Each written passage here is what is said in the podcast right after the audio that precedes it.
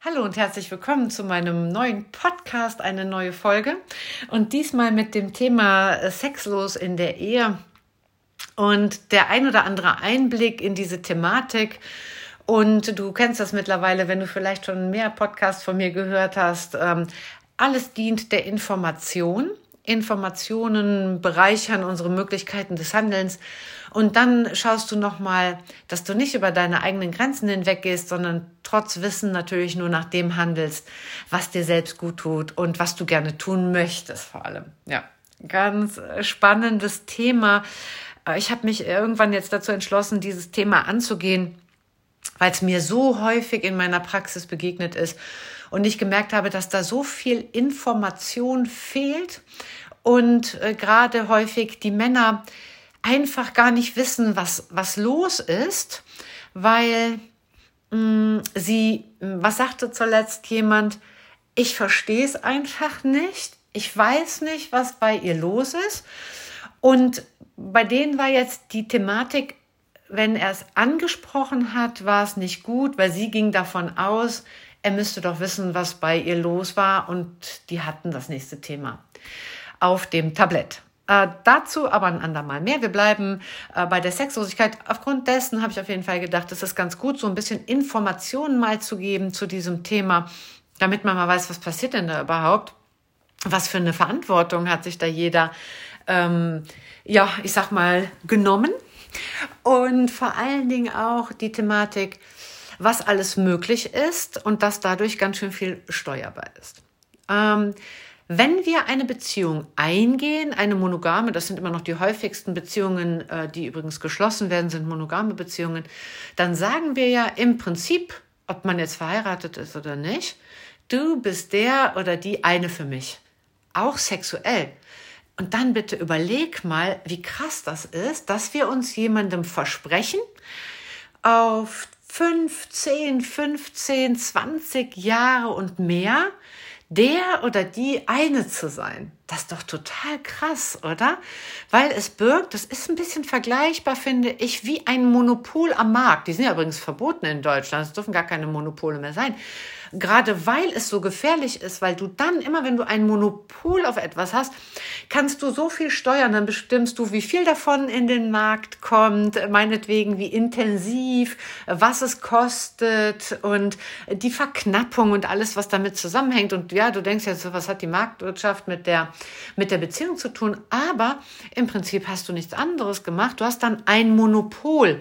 Also du hast ein Monopol bekommen und du hast auch ein Monopol abgegeben, weil du nämlich einerseits natürlich dann steuern kannst, wie viel du davon, ja, wie viel Sexualität du in der Ehe haben möchtest. Der andere aber auch. Und auf der anderen Seite hast du aber auch die Verantwortung übernommen, ähm, für den sexuellen Frieden, die sexuelle Befriedigung deines Partners zuständig zu sein. Vielleicht auf Jahrzehnte. Das ist doch total krass, oder? Ich meine, was am Anfang so verlockend erscheint, wenn man zusammenkommt, ist diese, dieser Wow-Effekt. Du willst diese eine Person haben, äh, möglichst ganz oft und äh, man könnte sich gegenseitig auffressen, weil es so lecker ist oder so. Und dann äh, in einer Beziehung, die Jahrzehnte dauert, und wenn es nur fünf Jahre sind, habe ich schon erlebt, wird auf einmal das, was am Anfang so lecker erschien, plötzlich so ein bisschen zu einer Bürde. Ja, weil die Menschen leben ja dann zusammen. Ich bin ja immer noch der Meinung, ich teile die Meinung einiger Wissenschaftler. Wir sind ja früher mal in Sippen durch die Gegend gezogen. Äh, da sind ja mehr die Frauen und die Kinder ähm, in einer Gruppe gewesen und die Männer auch. Und irgendwie war, hat man das Lager so nah beieinander aufgeschlagen und, und jetzt äh, bringen wir dann Mann und Frau und Kinder auf engstem Raum zusammen und äh, hoffen, dass das gut geht. Ja, und von gut mit gut gehen meine ich jetzt gar nicht so sehr das familiäre, das Team, was dann auch noch für die Kinder äh, zuständig ist. Das klappt meistens ganz hervorragend, weil das spielt sich ein. Das ist, das ist dann nicht immer mit äh, Zufriedenheit auf, auf beiden Seiten verbunden, aber sowas spielt sich ein. Viel, viel schwieriger ist es dann für die Paarbeziehung, weil wir haben ja immer noch, und ich bleibe jetzt so ein bisschen eher bei den Typen Frauen, weil der Mann an sich, das habe ich jetzt in, ich, ich bin dann immer neugierig, ne? wenn ich Menschen in meiner Praxis habe, dann frage ich natürlich auch, viel dient ja auch dem Verständnis, aber es dient halt auch so einem Rundum-Wissen und der Einschätzung. Wenn Männer Sexualität verweigern, dann ist meistens eine ganz, ganz starke Kränkung äh, passiert. Ob das dann bewusst oder unbewusst passiert ist, ähm, sei jetzt mal dahingestellt. Aber bis der Mann sich sexuell zurückzieht, dann ist es wie so ans Eingemachte gegangen, an die Substanz, sage ich immer so. Dann zieht der sich zurück. Und deswegen sind es meistens häufiger von den Frauen ausgehend ähm, eine ähm, ja, entweder komplette Verweigerung oder aber so eine Teilverweigerung oder aber abhängig davon, wie ist es denn, wie ist denn der Tag gelaufen, so ein bisschen. Ja? Und warum ist das so? Das ist ja, ist ja jetzt gerade diese interessante Frage. Warum ist es so? Die Frauen grundsätzlich machen ja viel über das Gefühl und möchten auch gerne gefühlt werden. Wir sind alle fühlende Wesen, hm, gar keine Frage haben wir alle in uns. Dennoch agieren Männer ein bisschen anders, als wir Frauen es tun. Ja? Und für die Frau ist wie so ein bisschen dauerexistent. ähm, ich sehe euch gerade, ihr Frauen, die meinen äh, Podcast hören, so, was kommt jetzt? Nein, es wird hier niemand schlecht gemacht. Es geht nur um ein tieferes Verständnis. Ja? Okay. Und die Frauen möchten gerne gefühlt werden und ganz, ganz häufig habe ich so in meiner Praxis dann wie so verzweifelt sitzen und so. Aber wenn der mich doch lieben würde, dann müsste der das doch wissen, dass es bei mir so ist. Liebe Frauen, der Mann weiß es nicht. Die wissen es wirklich nicht. Die wollen euch nicht ärgern oder sonst irgendwas. Es ist schwierig, Gedanken zu lesen und grundsätzlich will auch niemand in einer Beziehung Gedanken lesen müssen, das ist super anstrengend und ein bisschen ist es ja auch gemein, weil man könnte ja auch miteinander reden. Und ähm, wenn der Mann dann fühlen soll, dass du gerade möchtest, dass es dir unheimlich entgegenkommen würde, wenn er zum Beispiel die Spülmaschine ausräumt, ist schwierig im Alltag. Ja, sagen wir mal, es sind Kinder da, ihr seid schon ein, ein super gutes Team, ja, dann ähm, was euren ganzen Alltag und den Tagesablauf betrifft, dann dann, dann würdest du euch damit irgendwie unnötig die, ähm, so, so Steine in den Weg legen mit sowas, ja. Die Männer wissen das nicht. Wir Frauen untereinander, das ist dann auch noch ganz häufig ähm, äh, so der Fall, dass die sich dann gegenseitig bejahen. Ja, das stimmt. Wenn, wenn die uns lieben würden, dann müssten sie das wissen oder sowas. Seid getrost. Sie wissen es nicht. Und es ist ein, es ist ein Irrtum.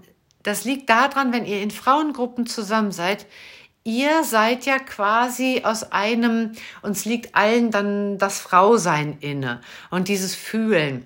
Wir gehen halt eher hin und fühlen, was ist bei dem anderen los.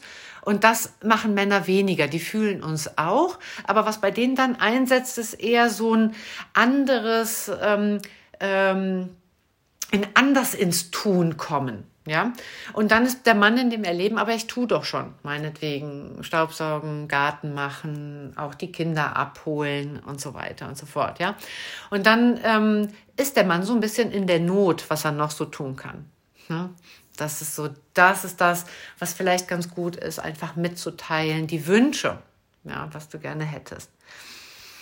Was auch noch ganz gut ist, ist, wenn du jetzt ein bisschen deinen Partner lesen möchtest und ähm, was sagte letztens ein sehr guter Freund von mir, der sagte so, echt, ihr Frauen, ihr habt so gut, ihr könnt euch immer so gegenseitig lesen, ihr wisst immer, was bei dem anderen los ist, sowas, ne? Und der sagte so, ich kann das einfach nicht, ja?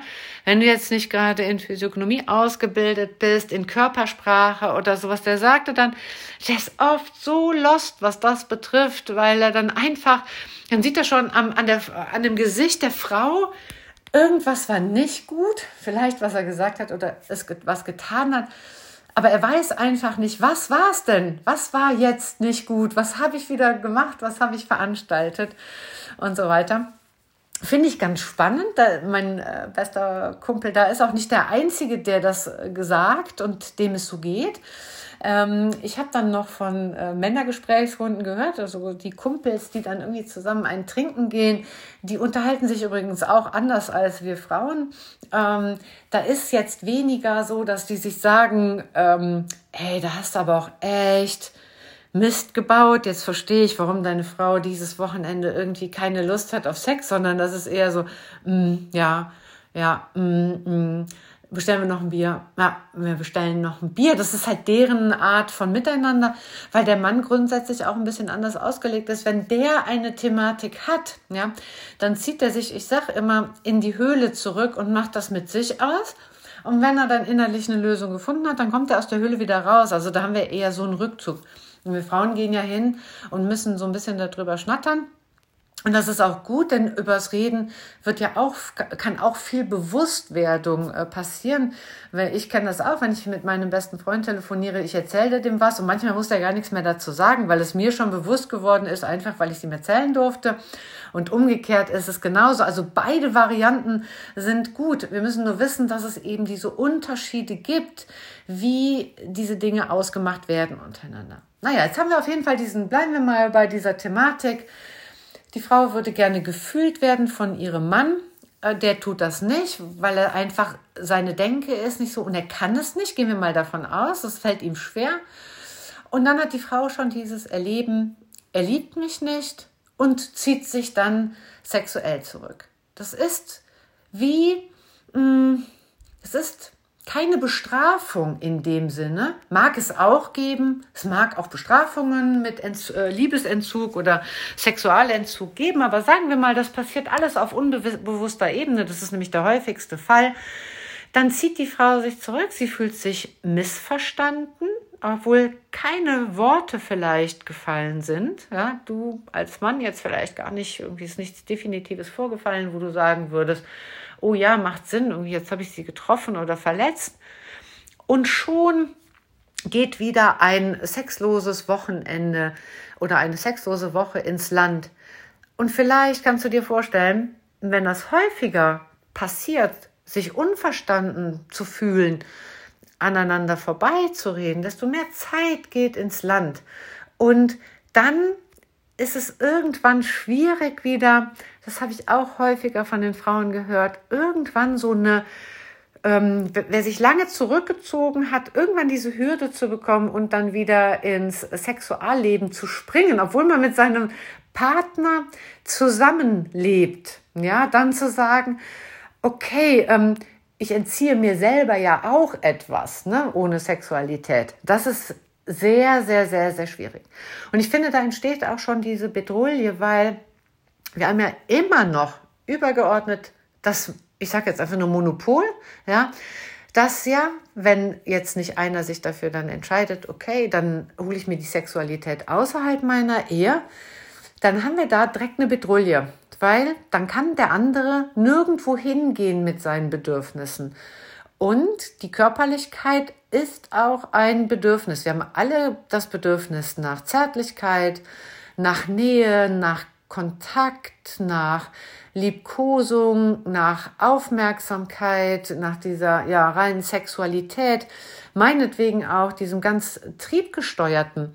Das ist ja ein Urbedürfnis. Und dann, ich bleibe dabei bei dieser Verantwortung, dass ein Partner dafür zuständig ist. Wenn du das jetzt so hörst, es ist ja ganz theoretisch, ja, müsste bei allen dann eine super äh, Sensibilität erwachen für den anderen. Denn wenn du dir irgendwann mal ja bewusst dieses Versprechen gegeben hast, dass du dich ähm, einander zuwendest, was sind diese typischen Eheversprechungen in guten und in schlechten Zeiten und wertschätzend miteinander umgehen und liebevoll miteinander umgehen, dann wäre das theoretisch wie auf einem Silbertablett müsste das getragen werden und geachtet werden, weil Jemand hat zu dir gesagt, okay, du bist es für mich, in dir sehe ich, mit dir ist das möglich. Und umgekehrt genauso.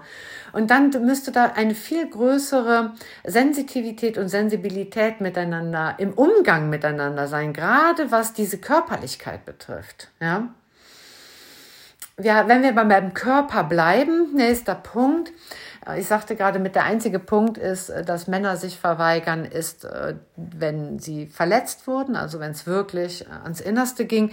Es gibt noch einen Punkt und zwar, wenn sich einer der Partner oder beide körperlich sehr, sehr stark verändern, meinetwegen durch enorme Gewichtszunahme, enorme Gewichtsabnahme, was auch immer, dann kann auch rein physisch körperlich schon entstehen, dass es da auf einmal eine Ablehnung gibt, weil hat ja auch einen gewissen Sinn, klingt jetzt super, super fies, aber dann hat sich der andere Mensch so verändert, er ist nicht mehr der gleiche wie damals, als ich ihn meinetwegen geheiratet habe.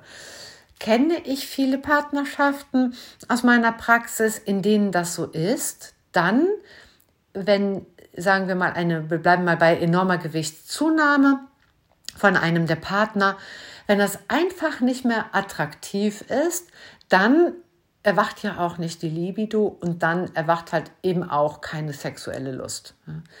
Ein riesengroßes Dilemma kannst du dir vorstellen, weil wenn der andere Partner das anspricht, das ist ja wie ein Tabuthema, dann hat man ja etwas auszusetzen und ja, dann kommt von der anderen Seite so, ja, du musst mich doch ähm, lieben, wie ich bin. Das ist ja auch auf der einen Seite richtig. De facto ja, spielt aber das Visuelle gerade bei der Sexualität eine riesengroße Rolle. Und wenn das nicht mehr so ist wie damals, als ihr zueinander Ja gesagt habt, dann ist es halt eben ein Faktor und dann hat es auch gar nicht so viel damit zu tun, jemanden zu lieben oder nicht äh, zu lieben. Die Liebe ist auch bei Paaren, die sexlos sind, immer noch da. Das ist übrigens sehr sweet, gehe ich gleich nochmal drauf ein. Nur ähm, derjenige schaut halt nicht mehr in Anführungsstrichelchen lecker aus für den anderen. Ja. Das sind ähm, ähm, Dinge, über die häufig nicht mehr gesprochen werden kann in einer Beziehung. Ich äh, finde das immer sehr, sehr traurig, wenn ich das höre, wenn ich Paare zusammen habe, da habe, dann ähm, führe ich auch oft an, das ist hier vielleicht die Person, mit der du jetzt 15 Jahre zusammenlebst, ja. Es müsste deine vertrauteste Person sein. Es müsste die Person sein, der du im Prinzip erzählen äh, können müsstest, ja, wie du dich fühlst, wie es dir wirklich geht.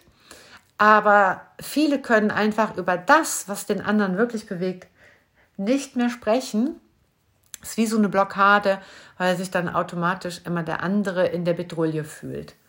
Und ähm, dafür verantwortlich zu sein, das ist sehr, sehr, sehr, sehr schade. Nochmal zurück, dass die Liebe meistens gar nicht weg ist. Oder sagen wir so, vielleicht ist aus der, aus der, aus dem, aus der Liebe, aus diesem Begehren mh, mm, vom, von der Anfangsbeziehung, ist es nicht, vielleicht irgendwann nicht mehr dieses, ähm, himmelhoch jauchzende Verliebtheitsgefühl.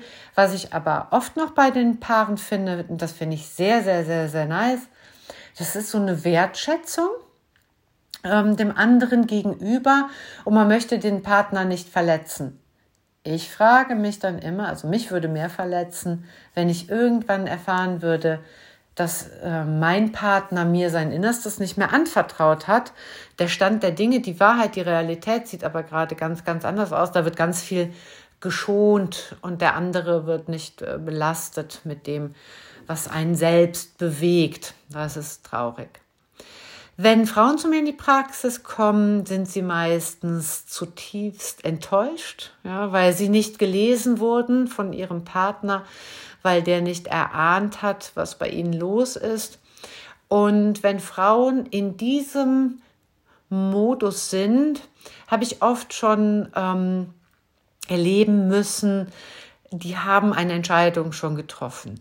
Und die ist dann so, dass häufig man zusammenbleibt, wegen der Kinder, äh, wegen der Umstände, wegen der finanziellen Situation und so weiter da können wir dann sehr, sehr, sehr, sehr resolut sein, die Frauen. Sie sind dann wie grundenttäuscht. Dann kann der Mann es nicht mehr richtig machen.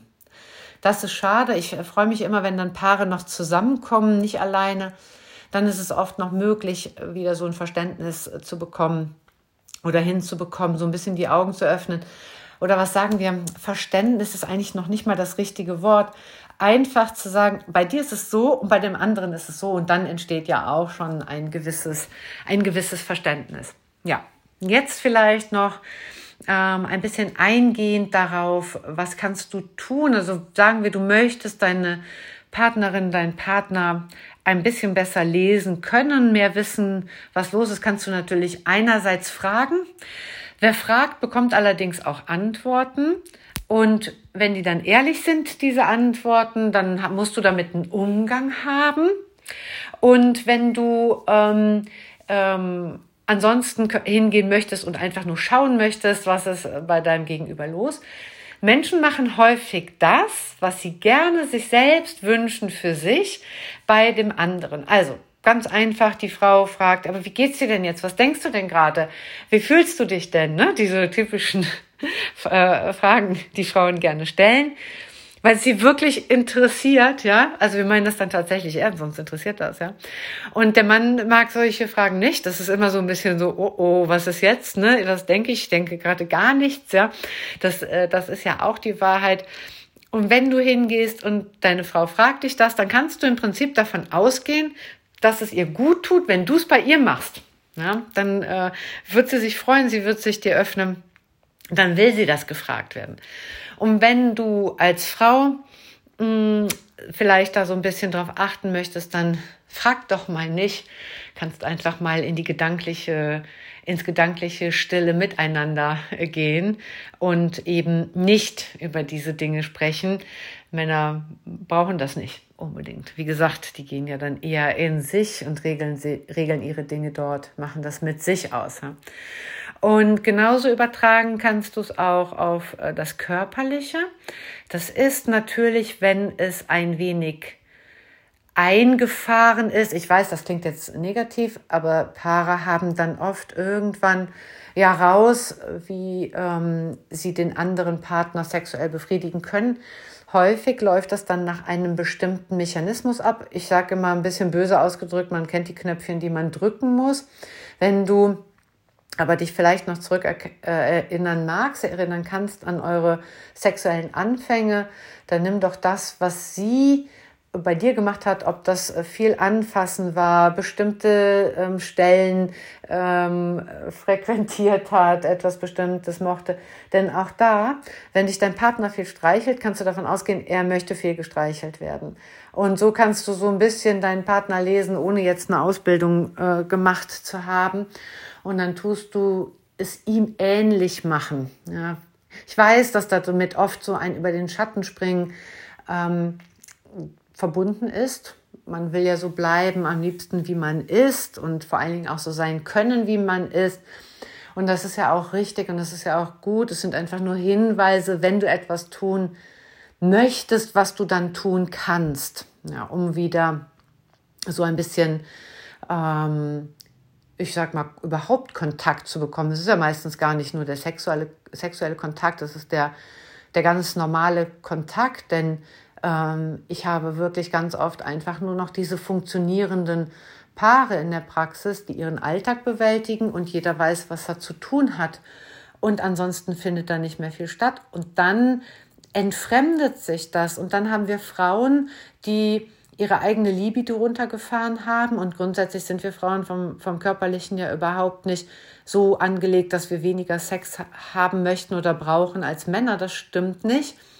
Es ist nur anderes ähm, notwendig, damit ähm, oder ein bisschen mehr Aufwand vielleicht, in Anführungsstrichen Aufwand notwendig, damit die Frau in Stimmung kommen kann als beim Mann, aber vom, vom Prinzip her haben wir gleich äh, starke äh, Libido. Ja, ich habe das letztens noch ähm, selber, ich habe es glaube ich irgendwo gelesen, mh, hm, warum meistens die Frauen Geräusche machen äh, bei der Sexualität, also ähm, stöhnen, quieken, jauchzen, was auch immer deine Form ist es war früher mal so, dass damit quasi das nächste Männchen angelockt wurde. Also gibt es das gar nicht, dieses äh, weniger Libido zu haben als der Mann. Das ist noch da. Man muss halt nur irgendwie wahrscheinlich neu zueinander finden, sich ein paar Dinge bewusst machen und ähm, ja, nochmal neu an die Sache dran gehen.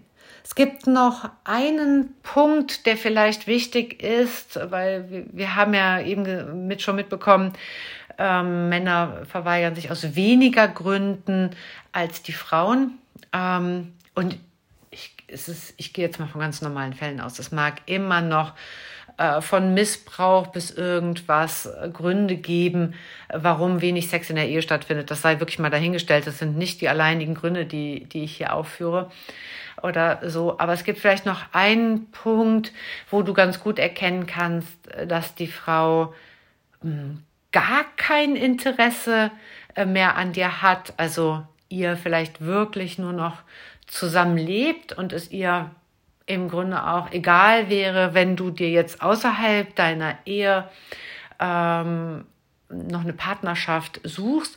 Das finde ich ist häufig verbunden mit ähm, völligem Desinteresse bis hin zu Nichtbeachtung, was dann gar nicht äh, böse sein muss oder so, aber in diesen Beziehungen, in denen wirklich jeder nur noch so sein Ding macht und man nebeneinander herlebt, äh, vielleicht noch zu unterschiedlichen Zeiten ins Bett geht, äh, sich vielleicht nicht mehr liebevoll gute Nacht sagt, sich nochmal über den Kopf streichelt oder sowas, da ist dann schon ganz viel weg. Und die was vielleicht auch noch ein ganz interessanter Faktor ist, ist immer für mich so die Frage, wie, mit wie viel Lieblosigkeit wollen wir leben? Also, wie viel können wir da aushalten oder wie wenig, wie wenig Liebe können wir aushalten, wenn es äh, in die Lieblosigkeit geht? Und damit ist nicht nur das Körperliche gemeint, sondern die, ähm, komplette, der komplette Kontakt, den man haben kann. Und dann finde ich immer noch ganz cool, und das ist dann aber auch tatsächlich für heute ähm, der, der Schlussaspekt oder so ein Schlussgedankenidee mit auf den Weg zu geben, ist immer ganz spannend, wenn ich mal die Menschen frage, die so zu mir kommen, ne? wärst du gerne mit dir selbst zusammen? Ne? Wenn du so an dich selber denkst, wie du in der Beziehung bist, wie du in der Partnerschaft bist, ne? bist du so ein idealer Partner? So, wir wünschen uns ja alle irgendwie einen ganz besonderen Menschen oder so. Ne? Und wenn du dann mal so in den, in den in den Paarspiegel guckst, ne, wärst du gerne mit dir selber zusammen? Bist du der beste Partner, den man haben kann? Ja, wenn ich in einer Beziehung bin, ja, dann frage ich mich immer so, dann, dann, dann äh, habe ich immer ein gutes Gefühl, wenn ich sagen kann, ja, ich bin die beste Frau für ihn.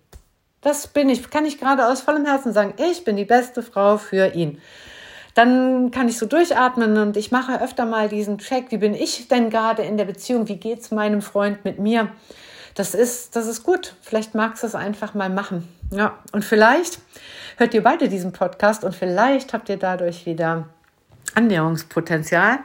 Mich würde das äh, freuen, wenn der Podcast dazu beigetragen hat, wieder mehr körperliche Liebe in die Welt zu bringen und ein besseres Verständnis ähm, dafür zu haben, wenn kein Sex in der Ehe ist oder in der Partnerschaft, warum das so ist. Ich freue mich riesig über dein Like. Ich freue mich auch gerne über einen Kommentar. Du kannst mich auch gerne auf www.verenaschmitz.de besuchen, wenn du vielleicht selbst einen Termin für dich machen möchtest oder für euch und empfehle mich gerne weiter. Vielleicht kennst du jemanden, für den dieser Podcast gerade besonders wertvoll ist, der ihn gut gebrauchen könnte oder die ihn gut gebrauchen könnte. Dann freue ich mich auch. Bis zum nächsten Mal, deine Verena.